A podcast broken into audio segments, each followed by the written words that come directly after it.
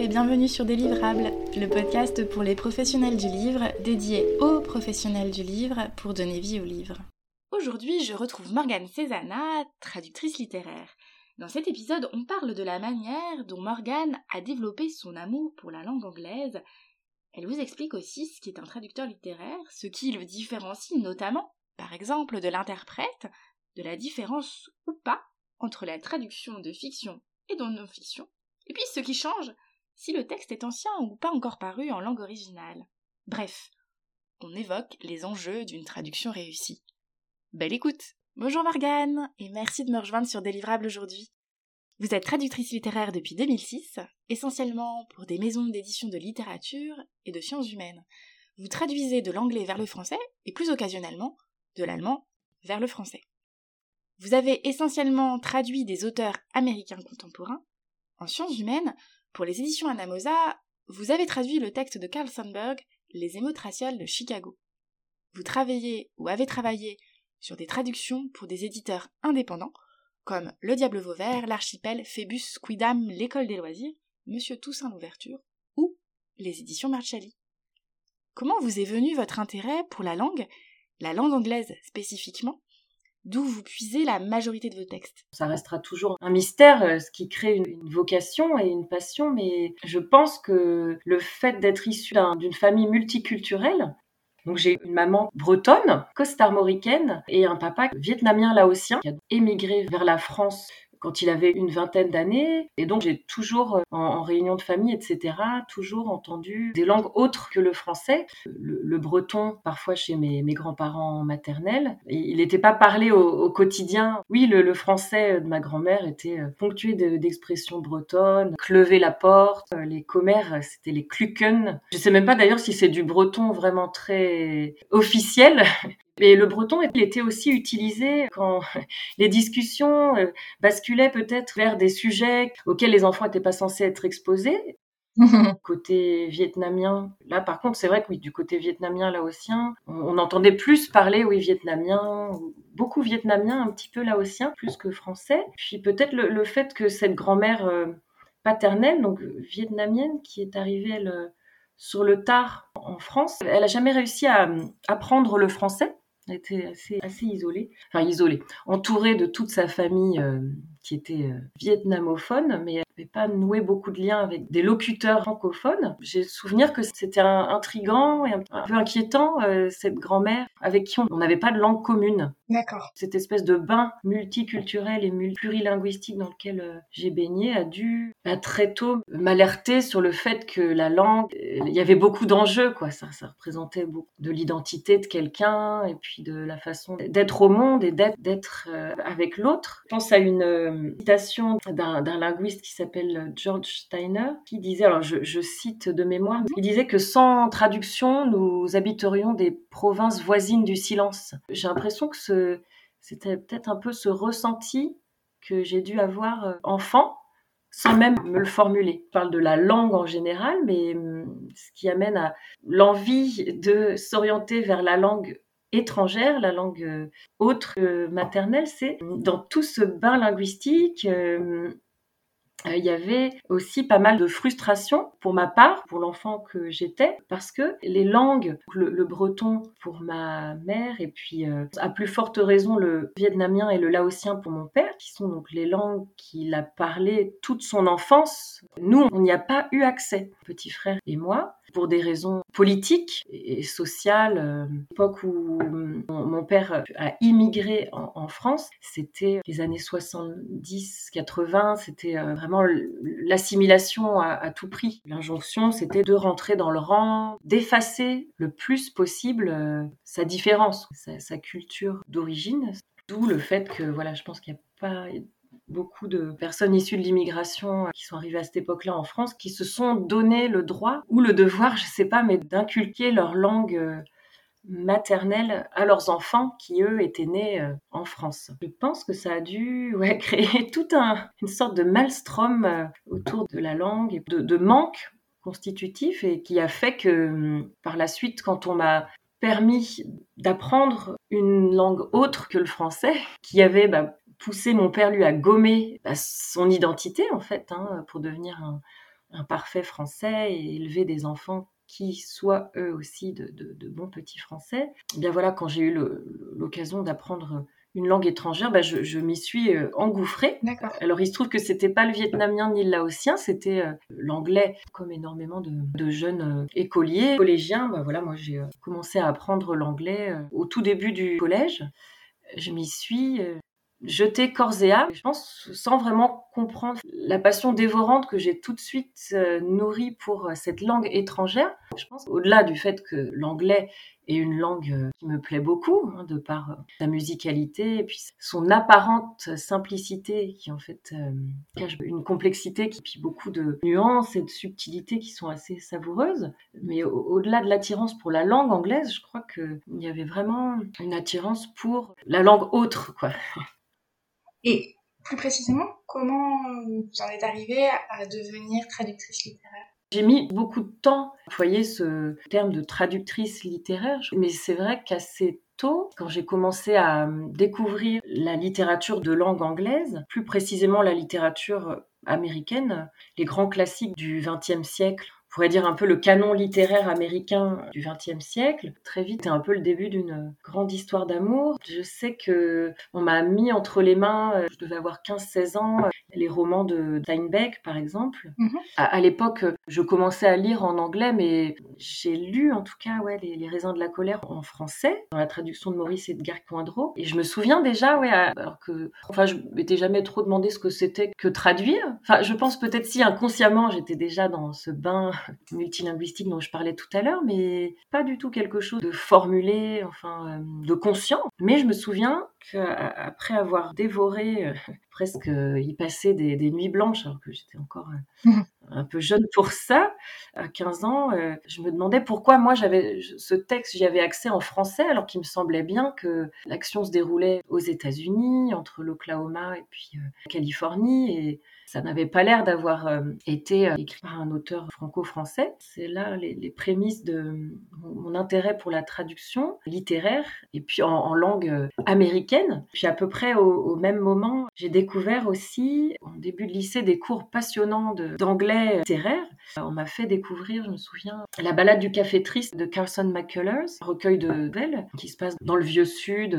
C'est Carson McCullers, toujours des, personnages mélancoliques petit peu toujours dans l'impossibilité de communiquer, un petit peu une espèce de mise en abîme, enfin comme si euh, parfois entre locuteurs, euh, enfin parfois ou même tout le temps, je pense entre locuteurs de la même langue officielle, mais en fait, on n'arrive pas forcément à communiquer, à vraiment exprimer ce qu'on ressent et à, faire que ça parvienne aux oreilles et à, l'âme ou au cœur de, nos interlocuteurs. Et donc voilà, je me souviens que la rencontre aussi avec, euh, l'œuvre de, Carson McCullers, euh, enfin, je m'étais aussi rendu compte que la langue étrangère qu'on m'avait proposé d'apprendre quelques années auparavant, l'anglais, donc non seulement elle m'avait permis bah, d'aller vers la langue autre que je recherchais toujours euh, avec toute l'hybridité quoi qui peut exister dans les familles multiculturelles. Donc déjà l'anglais m'avait permis de m'ouvrir, élargir mon horizon et puis creuser un peu la notion d'identité et puis euh, commencer à voilà manier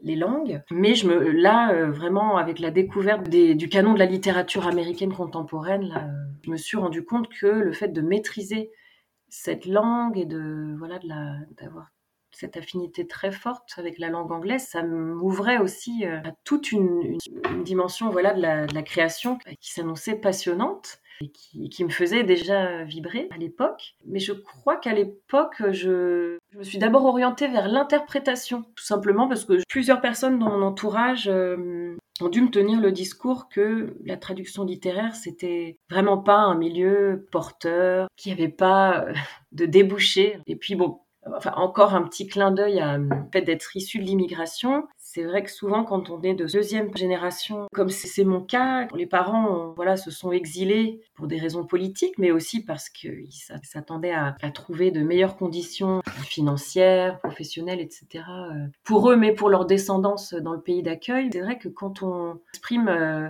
notre envie d'aller traduire des livres, une activité qui est pas très lucrative, où on n'a pas énormément de chances de percer, comme on dit, ça ne colle pas forcément. Donc c'était pas, ouais, voilà, la traduction littéraire, c'était pas forcément quelque chose qui était au programme tout tracé pour euh, une, adolescente métisse. On plutôt euh, quelque chose de plus commercial ou plus scientifique ce qui risquait pas d'être le cas parce que j'avais pas beaucoup d'appétence pour les, matières euh, scientifiques.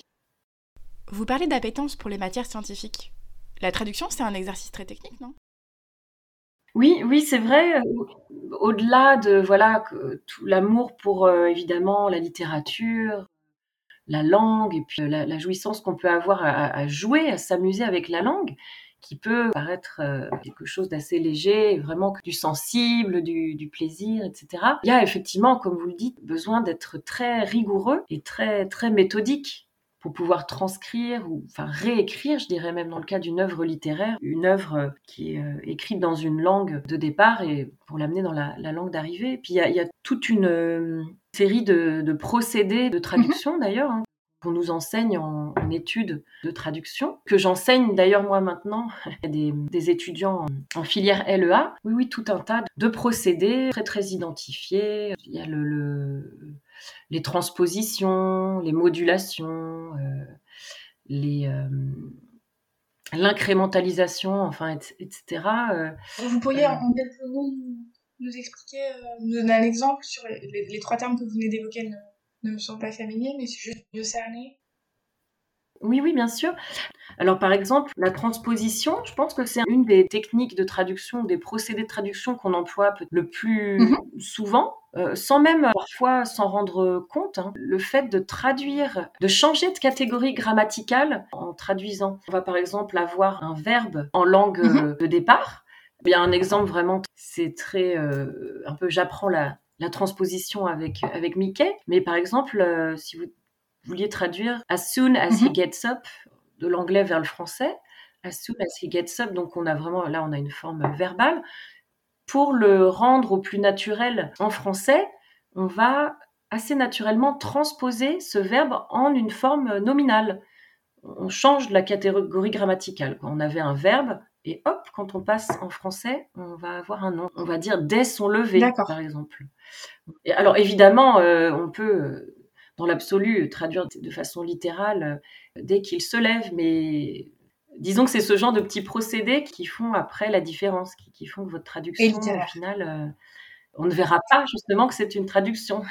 oui. Elle, sonnera euh, naturelle. Et donc, il y a tout un tas de transpositions. Euh, ça peut être un verbe qui devient un nom, comme je vous disais. Ça peut être un nom qui devient un participe passé. Un verbe qui devient une, préposition. Et, du coup, vous, vous disiez le coup que vous aviez commencé par de l'interprétariat. Oui, oui, oui. Ça me semble aussi être un exercice assez différent dans le sens où il y a une, oralité qui est importante, une instantanéité de la traduction. Oui. Est-ce que vous avez choisi votre camp maintenant? Est-ce que vous êtes purement dans la traduction littéraire? Est-ce que vous continuez de faire de l'interprétariat? Et comment on combine euh, ces, deux activités? Mhm. Oui, votre question, oui, oui, est très intéressante. Elle met le doigt euh, sur une chose qui a pu me poser problème. Je, me suis essayée à, l'interprétation parce qu'on me disait que ça allait être plus lucratif, et puis parce que euh, côté euh, live, défi, soit d'être dans l'instantanéité, dans la vivacité, ou soit d'être pouvoir se, se, retrouver sur scène pour certains exercices de traduction consécutive, ça, moi, ça, ça me plaisait. Ce sont des activités assez stimulantes. Mais je me suis quand même vite rendu compte que mon profil et puis mes, mes vrais amours, c'était quand même la traduction littéraire, cette temporalité plus longue où on, enfin, on peut et doit d'ailleurs, enfin, dans la réalité de notre métier au quotidien, enfin, on est, on est immergé pendant de longs mois dans une œuvre, un texte avec lequel on va faire corps et qu'on va hum, disséquer, mastiquer, remanier, tisser, détisser, retisser, enfin, il y a cette immersion, cette profondeur et puis cette possibilité qui est aussi même une euh, nécessité de, retravailler le matériau, de réécrire, de remanier, d'élaguer, etc. Je me suis rendu compte que ça correspondait plus à ma personnalité. Disons que enfin, j'ai une telle euh, conscience du pouvoir de la langue, du pouvoir des mots qui peuvent parfois être euh, performatifs. Quoi. Un, mmh. un mot qu'on va écrire à tel endroit de telle manière ou de telle autre, ou même dire, mais à plus forte raison, je pense, pour l'écrit, ça peut avoir des conséquences vraiment euh, très importantes qui peuvent parfois nous, dépasser. Dans le cadre de mes études aux, aux États-Unis, là, pour euh, ma maîtrise de littérature américaine, j'avais étudié euh, une autrice amérindienne, Laguna Pueblo, qui parlait énormément de son rapport à la langue anglaise, qui est un peu la langue de l'oppresseur, et puis des langues amérindiennes qu'elle parlait. Et elle parlait beaucoup, oui, justement, du rôle performatif de de, la langue, à travers tout un tas de mythes, personnages. Dans, dans ses ouvrages à elle, euh, il y a des personnages qui, au moment où ils prononcent un mot, ça va faire jaillir un objet ou autre, tel euh, personnage euh, qui va influer sur le cours de, l'histoire avec des mots concrètement. Au moment où, il a fallu que je m'oriente vraiment pour de bon, quoi, que je me dise bon là, il y a les études, mais il y a ce à quoi j'ai envie de consacrer ma vie. Dans ces réflexions-là, un mot, c'est un acte. Enfin, écrire un mot, c'est agir.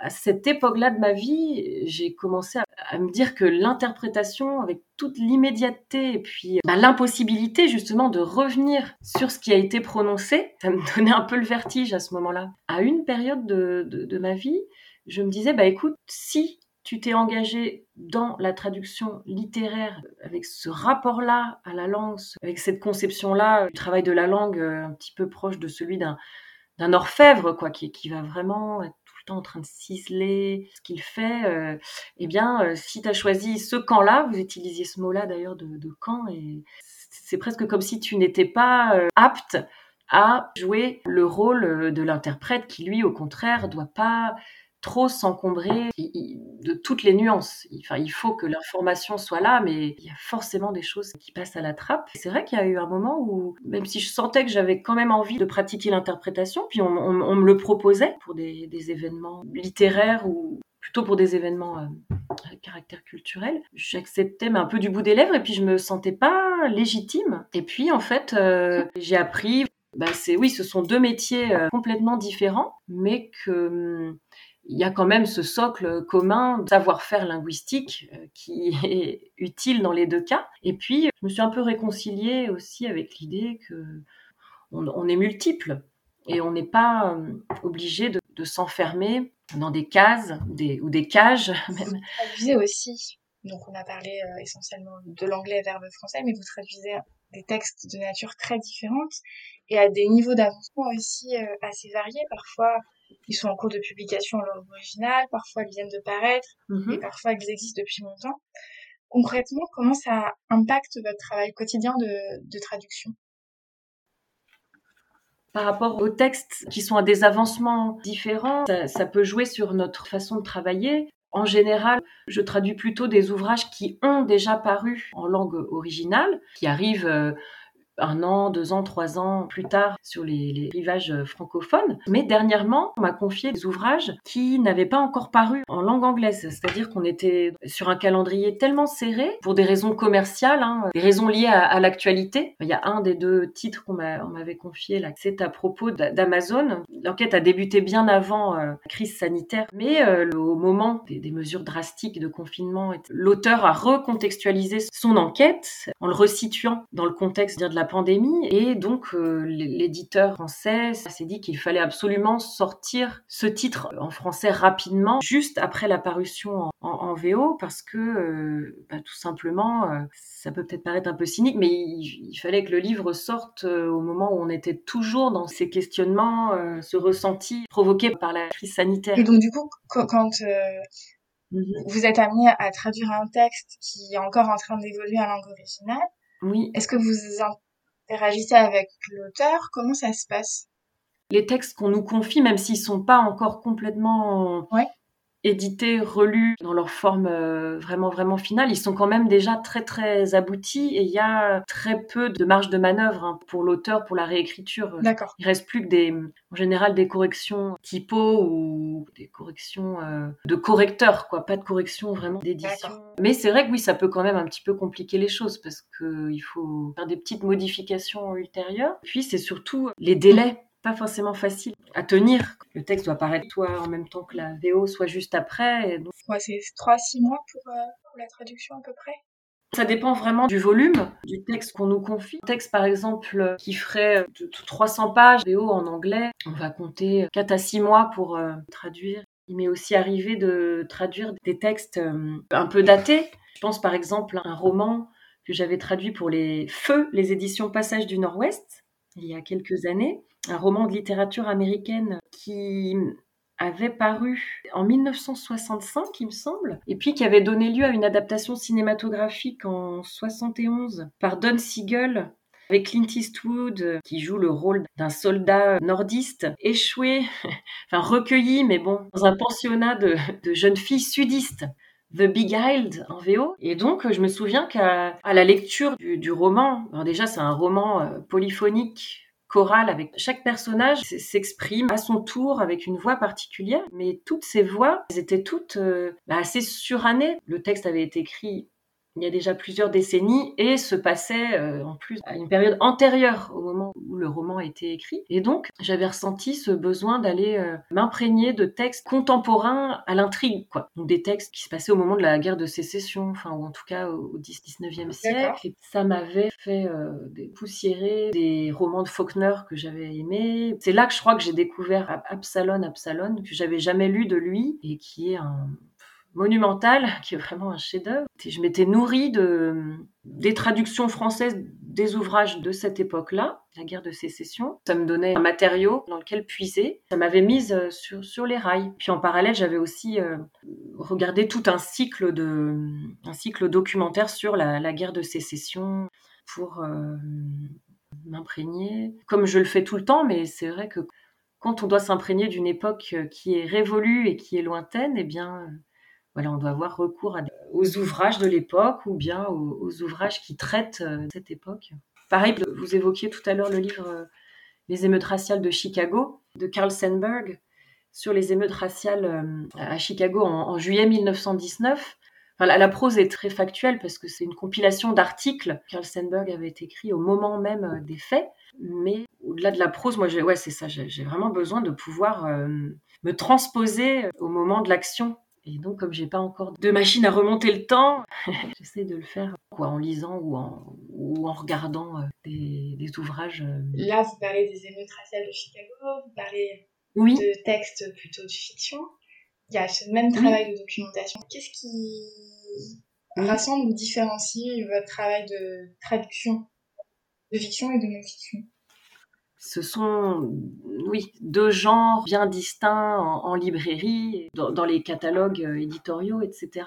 Et c'est vrai que moi, dans un premier temps, moi qui viens beaucoup de la fiction, quand j'ai commencé à avoir des propositions pour traduire des ouvrages de non-fiction. Hum, j'avoue qu'au début, moi, n'en ayant pas à l'époque beaucoup lu d'ouvrages de non-fiction contemporaine, je me suis quand même demandé si j'allais pas rester sur ma faim. Enfin, c'est ce que je pensais à, l'époque. Hein. Je me disais, ce n'est pas de la fiction, alors il y aura peut-être pas toute cette puissance de l'intime et toute cette puissance d'évocation que permet la fiction. Tout ce que, voilà, en fiction, on peut énormément faire de focalisation interne, on peut, enfin, on a beaucoup d'outils à disposition, toute une palette pour euh, évoquer du, ressenti des sentiments et j'ai eu cette appréhension-là. Et puis, en fait, euh, c'est vrai que dès le premier texte de non-fiction qu'on m'a confié, c'était pour euh, les éditions Globe, c'était un, ouvrage qui s'appelle L'homme qui renonça à l'argent, The Man Who Quit Money, d'un auteur qui s'appelle Mark Sundin et qui avait écrit plusieurs romans auparavant, enfin au moins un, et puis des, nouvelles. Donc il était un auteur de fiction. Et en fait, j'ai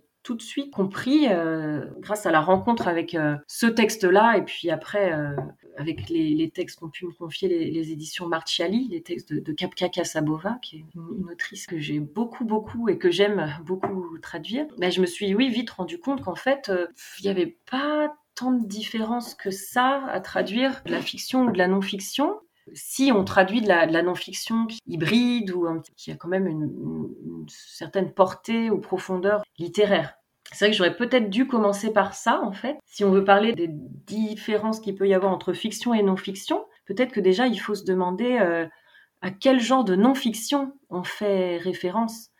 Par exemple, tout à l'heure, je vous parlais des émeutes raciales euh, de Chicago. Le, texte de Carl Sandburg, c'est de la non-fiction, c'est du voilà un ouvrage euh, journalistique, historique, sociologique. Mais il, y a une, certaine portée littéraire, ne serait-ce que parce que l'auteur a quand même été triple prix Pulitzer, qu'il était poète, dramaturge, mais le texte en lui-même sur les émeutes reste très très factuel. C'est pas du tout la non-fiction immersive, par exemple, comme celle que peut faire Kapka Kasabova, qui a publié donc Lisière et, l'écho du lac. Euh, j'ai tous les deux traduits pour Marchali. L'œuvre de Kapka Kasabova ou celle de Mark Sundin dont je parlais juste avant. Euh, l'auteur ou l'autrice se met vraiment en scène. On voyage avec elle ou lui. Et donc c'est vrai que ce genre de non-fiction immersive et euh, qui a une profondeur psychologique, etc.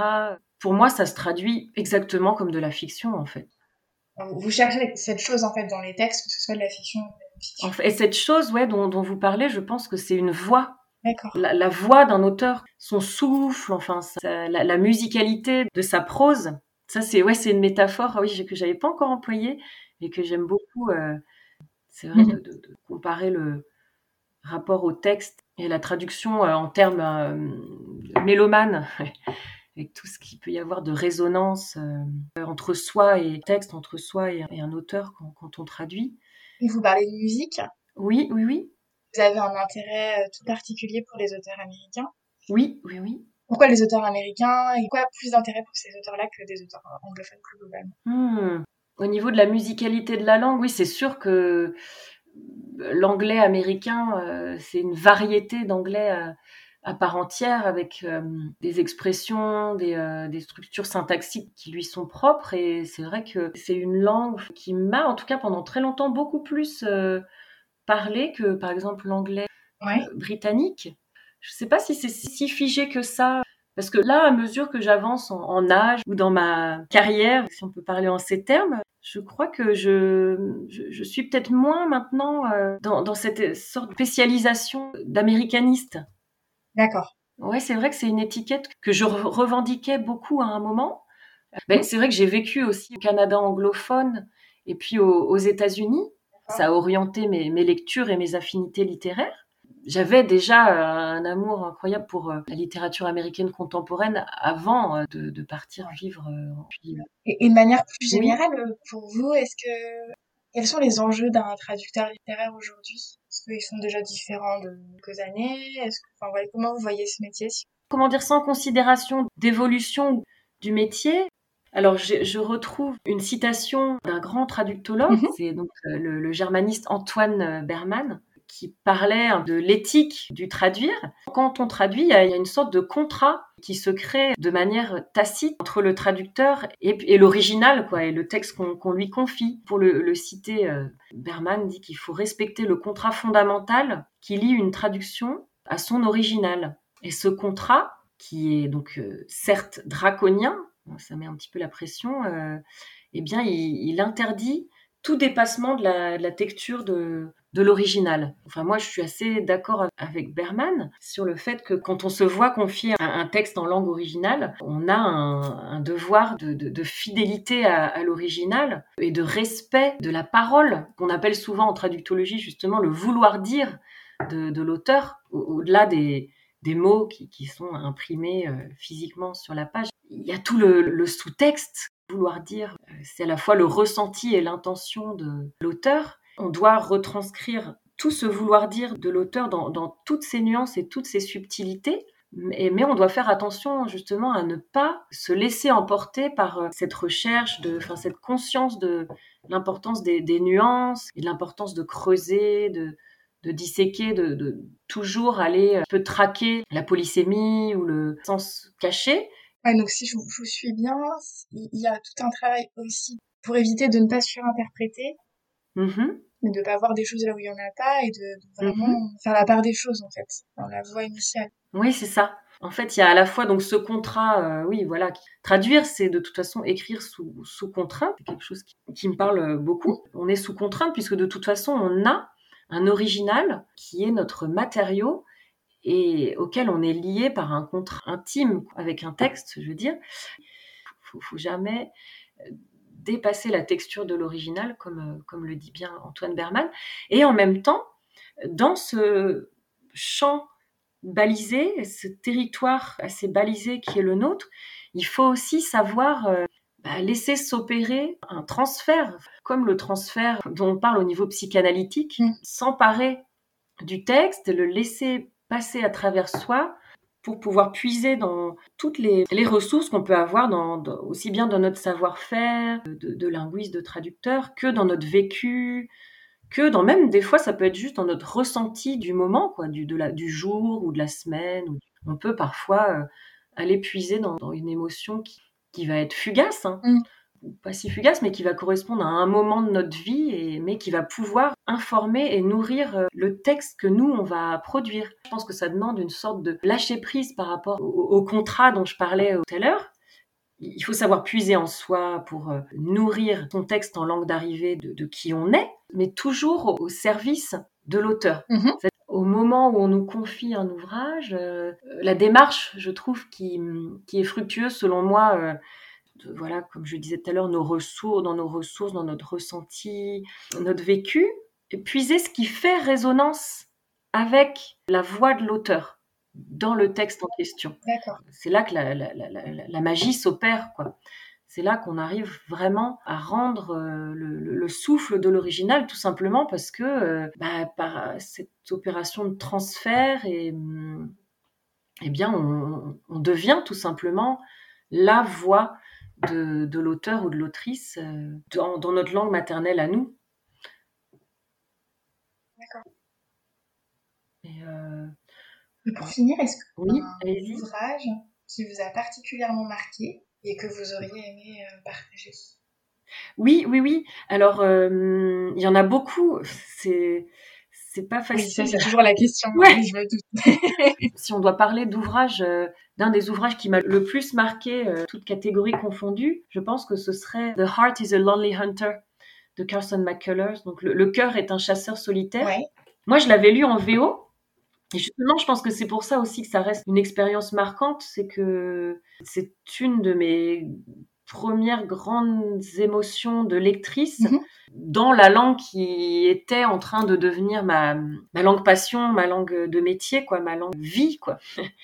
Et c'est vrai que cette puissance d'évocation de Carson McCullers, qui, qui n'avait en plus, je crois, que 22 ou 23 ans au moment où le livre a paru, 23 ans quand il a paru, et donc je pense 22 ans quand elle l'a écrit. Et pourtant, c'est d'une maturité incroyable. Et c'est un roman euh, polyphonique, mais il y a quatre euh, protagonistes dont on va explorer quand même en profondeur euh, la, la, psyché. Le personnage principal, Mick, Mick Kelly, une adolescente de 14 ans, je pense que Carson McCullers s'identifiait à, elle au moment de l'écriture du, roman. Une adolescente assez solitaire. On est dans le vieux sud des États-Unis, une ville un petit peu somnolente. Euh, où, enfin, Mick Kelly euh, rêverait de, faire de la musique classique. Elle rêverait de jouer du violon, mais euh, voilà, elle n'est pas issue d'un milieu social qui peut lui permettre d'accéder à ces activités-là. Et donc, est, elle est dans une, vie en demi-teinte. C'est un personnage très mélancolique, dans le repli sur soi. Et puis elle va rencontrer un, monsieur qui s'appelle John Singer, qui est sourd-muet, qui vit au, début du, roman avec un autre personnage sourd-muet Antonopoulos. Ils sont très très très liés, mais Antonopoulos va malheureusement euh, être interné euh, à, l'asile d'aliéné par euh, sa famille, ce qui va briser le cœur de John Singer et, qui va contraindre John Singer à déménager, à s'installer chez les Kellys, la famille de Mick, qui ont plusieurs locataires. À partir de ce moment-là, Mick va trouver chez cette personne qui ne parle pas, qui n'entend pas, elle va trouver un confident qui, va l'aider à s'ouvrir et puis réfléchir sur euh, son rapport à l'autre, euh, sachant que quand même Mick, c'est ce genre de personnage euh, parce qu'il y a vraiment toute une réflexion sur l'isolement, qui est comme une sorte de, fatalité, quoi, hein, pour Carson McCullers.